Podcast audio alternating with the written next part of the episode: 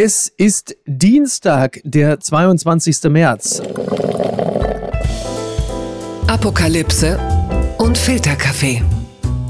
Die frisch gebrühten Schlagzeilen des Tages. Mit Mickey Beisenherz.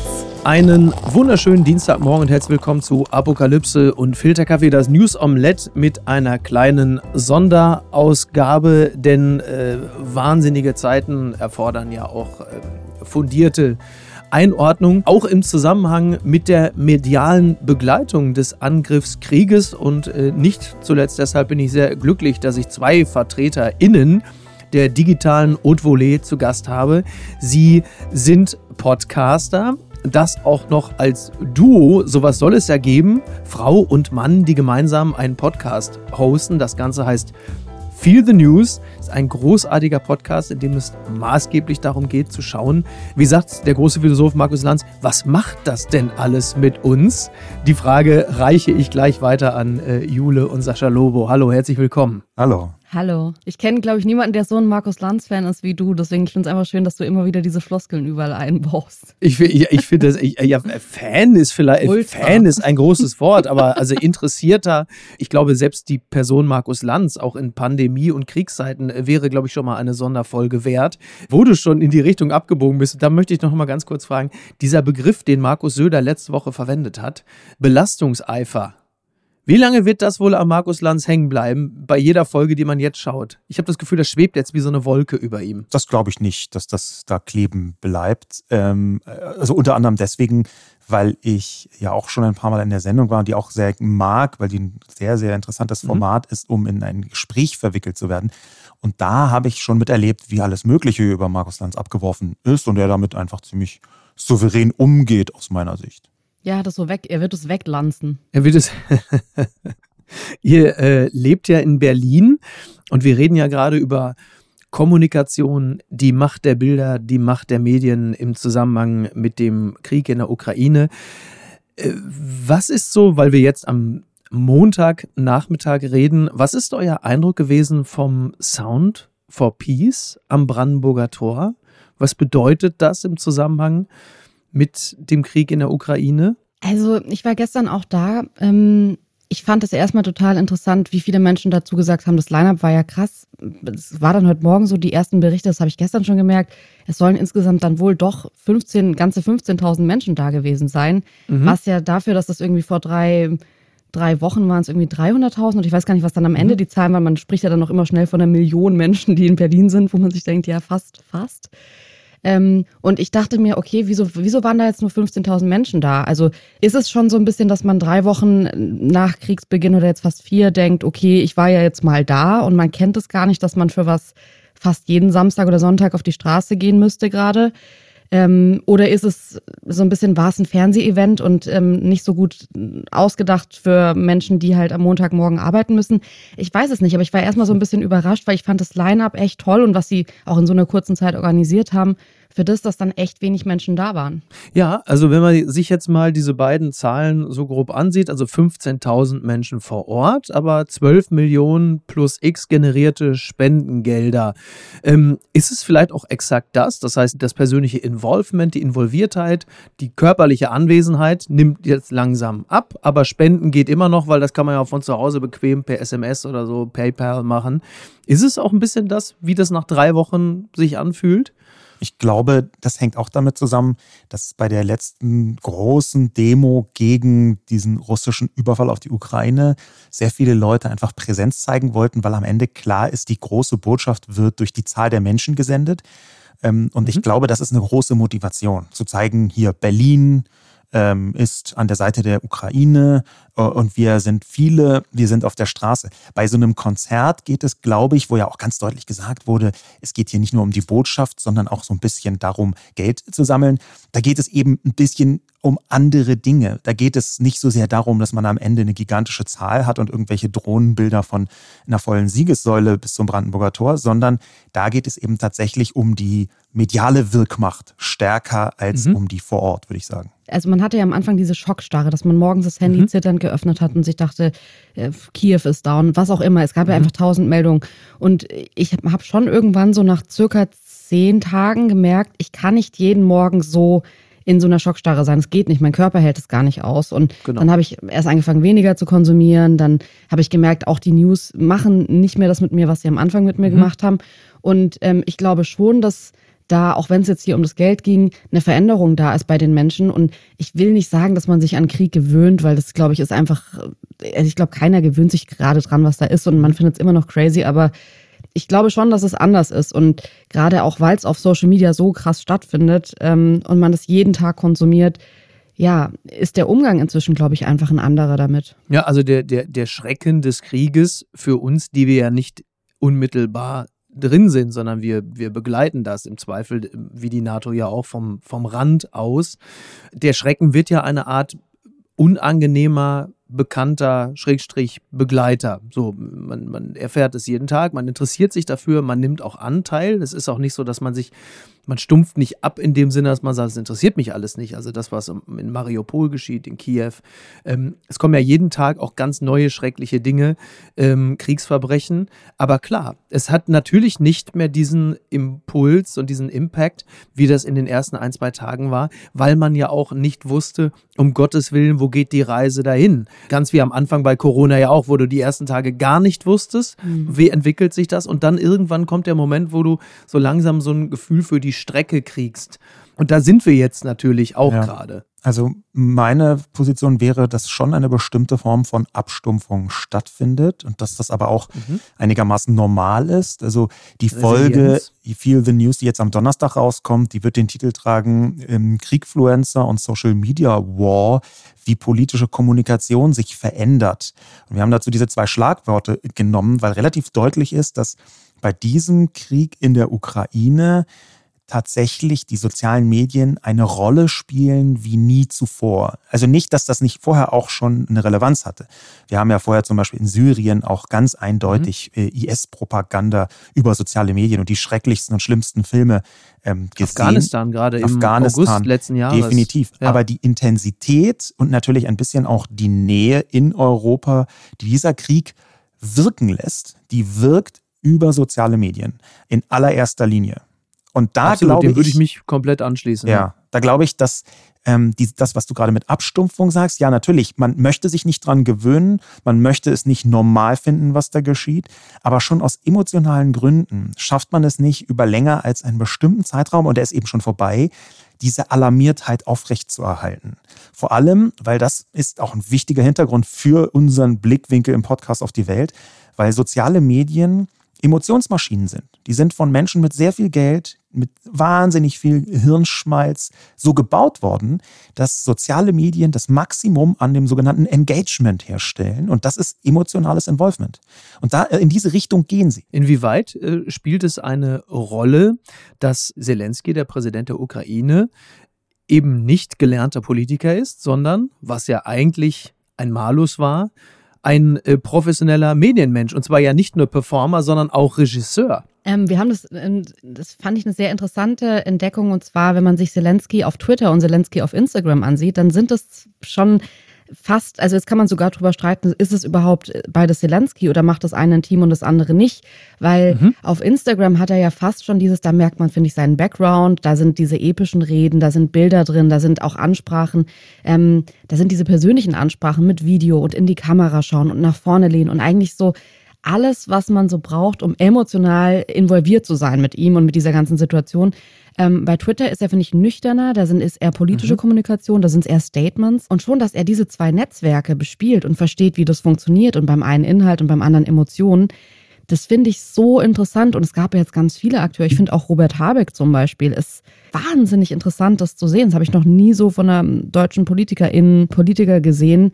Ähm, dass die Menschen so Inhalte plötzlich über mhm. einen persönlichen Weg und nicht mehr dieses, mein Presseteam hat sich mal was überlegt, sondern ich mache mal selbst was. Und natürlich haben sich wahrscheinlich die Leute im Hintergrund auch was überlegt, aber das finde ich trifft einen schon anders und ähm, man ist anders involviert dadurch, weil man es die ganze Zeit sieht. Total. Da ist dann jetzt plötzlich so eine Art YouTube-Sound und halt eben nicht mehr äh, Bierbank und Städtische in Kassel-Brauxel mit vielen dickeren Herren in kurzärmeligen blauen mhm. Hemden. Das hat sich schon äh, verändert. Nochmal kurz zu Zelensky. Es ist ja nicht nur, er, er, spricht ja nicht nur auf jedem Medium anders, er kommuniziert anders, sondern ein Zelensky spricht anders zu den USA, er spricht anders zu den Vertretern der UK, er spricht anders zum Bundestag. Die Referenzen sind immer anders. Es ist immer zum Deutschen Bundestag, äh, zu Deutschland, äh, da spricht er von der, von der Mauer.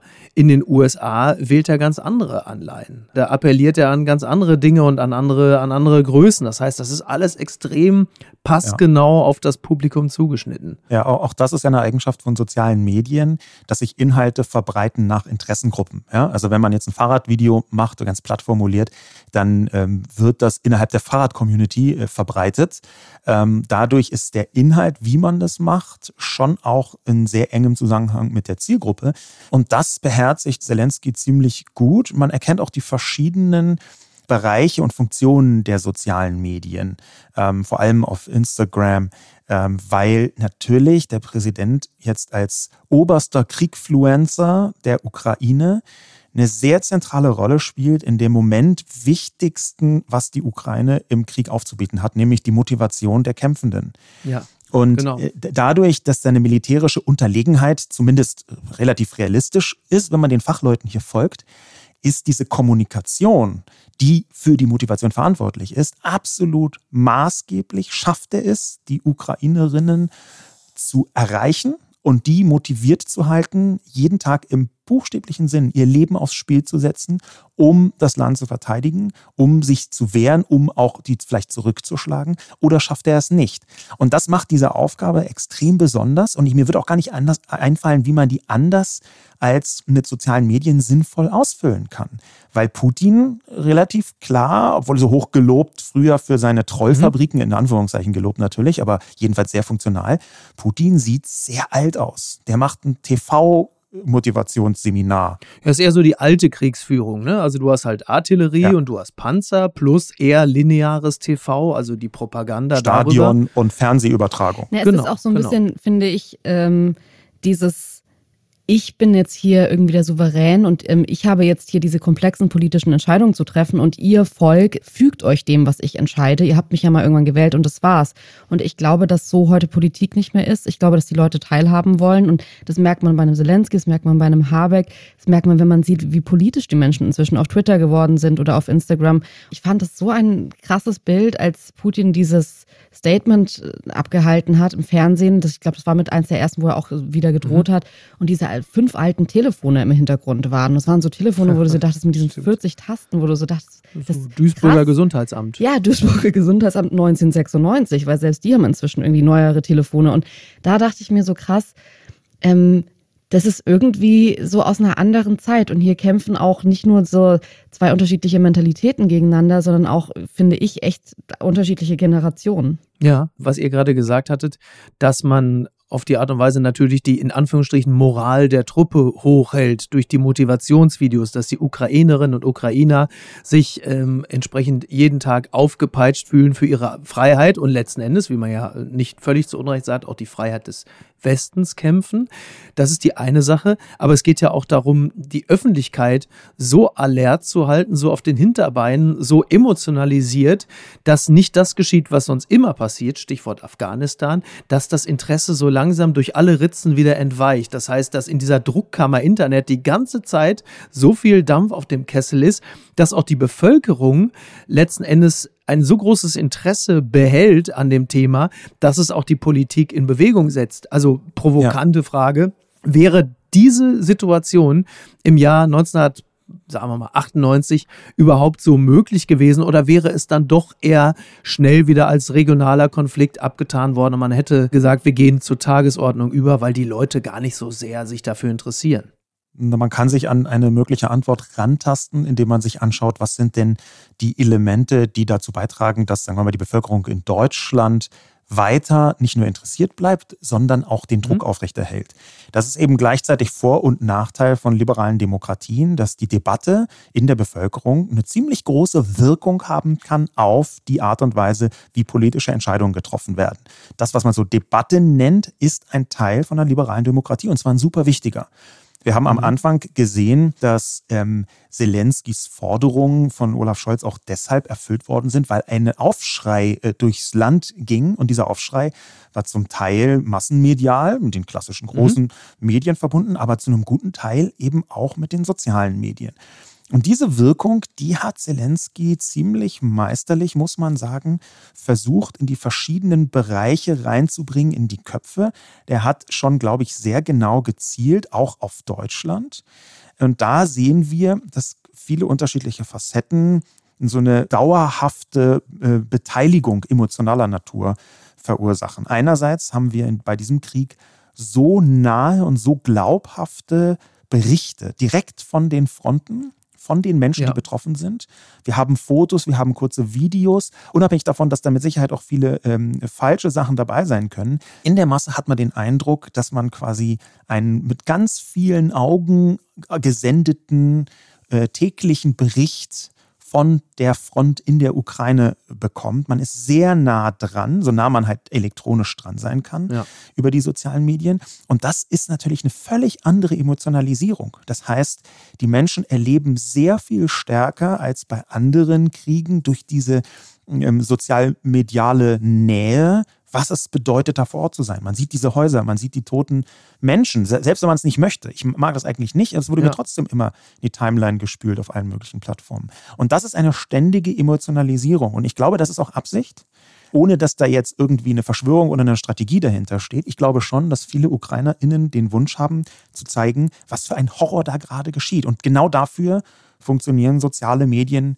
äh, sehr gut. Jule, wie erlebst du ähm, Menschen aus der Showbranche, die im Grunde genommen für gewöhnlich einer gänzlich nutzlosen Tätigkeit nachgehen, die dann aber wie zum Beispiel Arnold Schwarzenegger, der in der gesamten Welt viele Fans hat, unter anderem natürlich auch in Russland, der sich dann bemüht, seine russischen Fans zu erreichen und sie darüber aufzuklären, was gerade in der, in der Ukraine geschieht. Also ich habe schon das Gefühl, dadurch, dass die ganze Welt jetzt plötzlich so involviert ist, also dass ein Arnold Schwarzenegger, ich fand das so interessant, als wir mit Paul Ripke drüber gesprochen haben vor einer Woche, dass es wirklich in Amerika auch so ein Thema ist. Ich habe am Anfang gedacht, vielleicht ist es das auch in Amerika eher so als politischer, abstrakter Konflikt und hier in Deutschland halt, weil es so nah ist oder so. Aber dass du halt siehst, okay, auch in New York schreiben die Leute irgendwie No War auf die Straße mit Kreide und so und ein Arnold Schwarzenegger mhm. setzt sich ein. Das finde ich schon krass. Ich fand auch dieses Video, ich habe sowas noch nie zuvor gesehen. Ich fand das total interessant. Ich fand den Ansatz total interessant, weil man mhm. so das Gefühl hat, alle gehen mit allem, was sie haben, rein, um dieses große Unglück irgendwie versuchen abzuwenden. Und das finde ich schon interessant. Ich fand das Video extrem gut gemacht. Also mhm. ähm, ich habe es mir von Anfang bis Ende reingezogen und hatte die ganze Zeit in diesem Video das Gefühl, dass er sehr vorsichtig, sehr sensibel versucht, mit diesen Menschen zu kommunizieren. Ich habe mich am Ende dann schon gefragt, okay, was macht man jetzt als, wenn man jetzt wirklich dieser, ja, russische Soldat ist, der irgendwie 17, 18, 20 ist und jetzt in der Ukraine ist und dieses Video sieht, was macht man denn dann? Also kannst ja nicht in dem Moment auch sagen, okay, ich habe keinen Bock mehr, ich gehe jetzt nach Hause zu meiner Mama oder ich weiß mhm. es nicht. Ähm, aber diese Involviertheit und dass äh, sich ein Arnold Schwarzenegger hinstellt und so persönlich wird, das habe ich zuvor nie gesehen. Man kann sicherlich drüber reden, hätte es das auch in Afghanistan geben müssen, dass die Leute involvierter sind, sich mehr einsetzen. Aber das ist jetzt einfach dieses Mal zum ersten Mal so und ich finde das schon interessant, weil ich glaube, dass das ein Learning sein könnte, nämlich man hat ja so ein bisschen Angst und sagt, okay, was macht denn jetzt China mit Taiwan, wie wird es mhm. da weitergehen? Und jetzt zu sehen, okay, es ist am Ende nicht nur Russland äh, und die Ukraine, sondern es ist eigentlich Russland gegen den Rest der Welt, weil alle sich irgendwie einsetzen. Das ist schon interessant. Ja, soziale Netzwerke und ihre äh, führenden Köpfe, in dem Falle dann halt jetzt mal Schwarzenegger, die sorgen natürlich einfach für ein großes Interesse und halt eben eine emotionale Involviertheit bei der Bevölkerung und lassen halt viele politische oder geostrategische Entscheidungen nicht mehr einfach so durchrutschen, weil halt die Bevölkerung nicht mitgeht und die Bevölkerung spielt natürlich auch eine entscheidende Rolle auch äh, in puncto Wirtschaft. Und das merkst du natürlich in den Situationen schon. Schwarzenegger ist natürlich insofern ein gutes Beispiel, als er schon zweimal äh, mit einem ähnlichen Video aufgetreten ist. Das eine Mal war zu Beginn der Corona-Pandemie, als er dazu aufrief, zu Hause zu bleiben. Whisky und Lulu, ne, Zwergpony, Esel äh, und der Ochse Ralf irgendwo mit. Mhm. Und dann auf der anderen Seite, als der Kapitolsturm in den USA war, als er dann nicht zu den Russen und Russinnen gesprochen hat, sondern zu seinen Fellow Republicans. Also er ist sich dieser, dieser Wirkmacht schon bewusst. Nur früher hätte man das vielleicht abgetan als, als selbstgefälliges Insta-Video. Plötzlich merkst du, nee, das hat schon tatsächlich wirklich eine, eine gewisse Wucht und das dringt vielleicht in Ecken vor, in die klassische Fernsehpropaganda gar nicht nicht reinreichen kann. Ja, vor allem, weil ja im Russland auch von Putin abgeschnitten wurde von ganz vielen Kommunikationskanälen. Instagram zum Beispiel haben sie einfach abgeschaltet in Russland. Andere Medien wurden teilweise verboten. Die arbeiten auch mit Internetzensur natürlich. Ähm, sehr viele Russinnen und Russen informieren sich über den staatlichen Sender, der einfach die schierste und reinste und purste Form von Propaganda darstellt, die man sich so denken kann.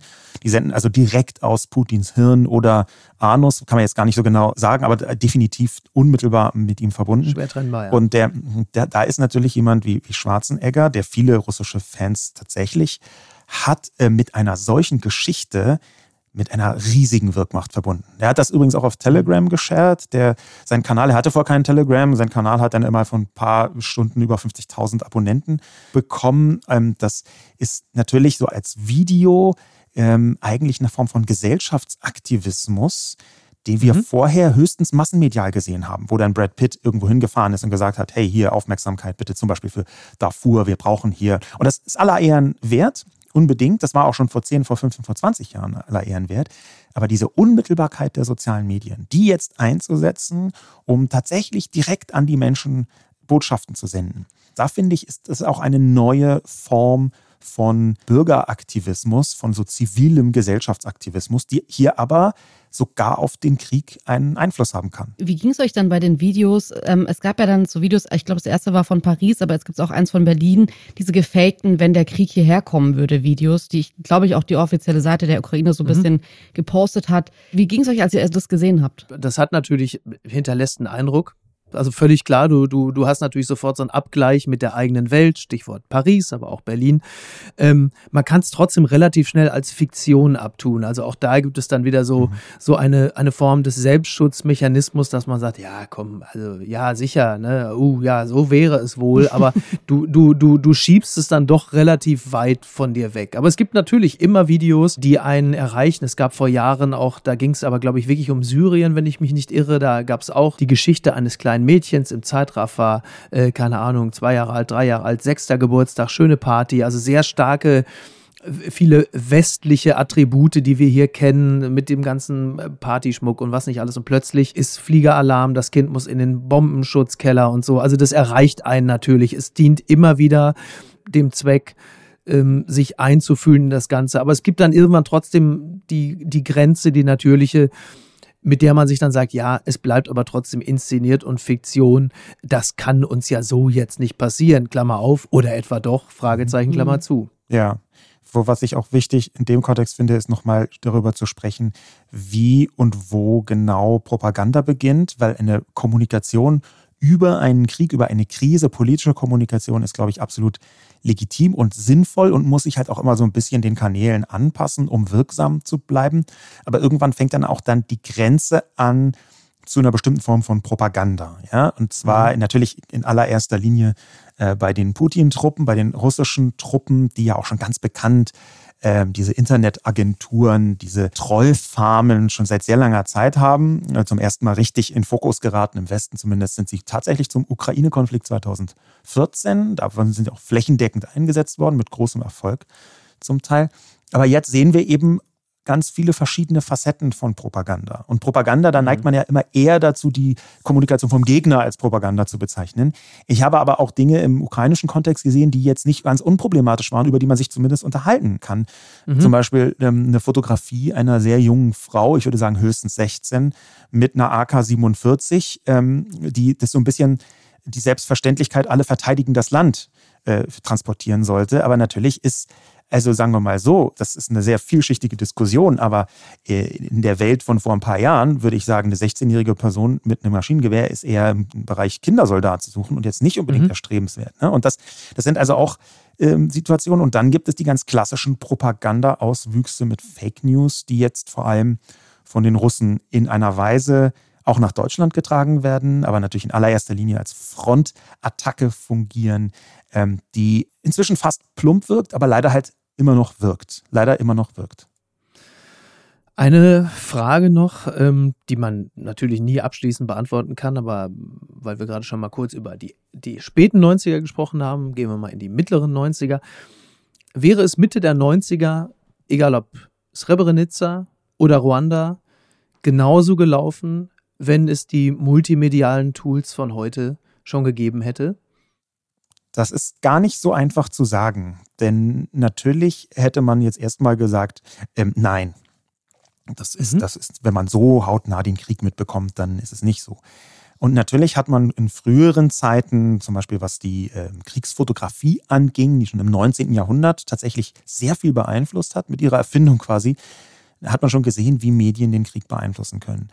Ich glaube aber, dass man sich keine Illusionen darüber machen sollte, was am Ende die Wirksamkeit von sozialen Medien für das direkte Krieggeschehen mhm. über die Motivation der Soldatinnen und Soldaten hinaus angeht.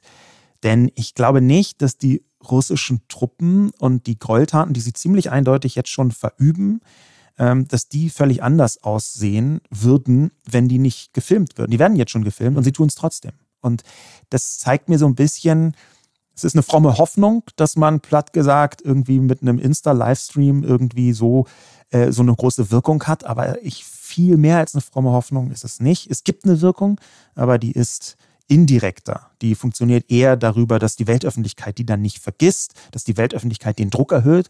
Aber das ist alles über Bande. Das ist nicht so unmittelbar. Befürchte ich ja. jedenfalls. Wobei ich mich gerade schon frage, ich meine, es gab schon extrem viele Auseinandersetzungen, Kriege, auch einfach kleinere politische Auseinandersetzungen, bei denen einfach nicht hingeschaut wurde, bei denen einfach die Aufmerksamkeit nicht so da war. Und da finde ich es schon, natürlich, vielleicht wäre der Krieg äh, einfach schon allein deswegen nicht so verlaufen, weil sich Leute, weil sich Nationen eingeschaltet hätten, die vielleicht eher weggeguckt haben in der Vergangenheit. Und das finde ich hier schon interessant, dass ja eigentlich fast jedes Land zu Statements gezwungen ist durch dieses auch in Verantwortung nehmen von Zelensky, was ich ja, teilweise funktioniert es ja auch nicht. Ich meine, er hat ja auch schon Forderungen gestellt, wo man sagen kann, okay, da sind jetzt nicht alle hinterhergezogen, ja. aber ähm, ich finde trotzdem das interessant, dass da ein, Druck drauf ist, der vielleicht auch in anderen Konflikten hätte da sein müssen, viel mehr da sein müssen. Alles weitere zu dem Thema, bevor wir äh, schon alles gesagt haben und die Folge am Ende einfach demnächst dann nur sieben Minuten lang ist, weil alles hier schon erzählt wurde. Deshalb ähm, beenden wir das Gespräch jetzt an dieser Stelle, obwohl ich natürlich noch gerne mit euch weitergeredet hätte und verweise ganz, ganz, ganz herzlich auf Feel the News den Podcast von Jule und Sascha Lobo. Da wird das Ganze noch weiter erörtert. Es wird ja dann auch, bis dahin sind ja auch schon wieder ein, zwei Tage vergangen. Wer weiß, was da noch alles passiert ist, was es sich dann auch schon wieder zu besprechen lohnt. Und euch wünsche ich äh, viel Erfolg, noch einen schönen Tag und äh, bedanke mich ganz herzlich. Macht's gut, bis denn. Danke dir, Mickey. Vielen Dank, Mickey. Apokalypse und Filtercafé ist eine Studio Bummens Produktion mit freundlicher Unterstützung der Florida Entertainment. Redaktion Niki Hassania. Executive Producer Tobias Baukhage. Produktion Hannah Marahiel. Ton und Schnitt Lara Schneider. Neue Episoden gibt es immer montags, mittwochs, freitags und samstags. Überall, wo es Podcasts gibt. Stimme der Vernunft und unerreicht gute Sprecherin der Rubriken Bettina Rust.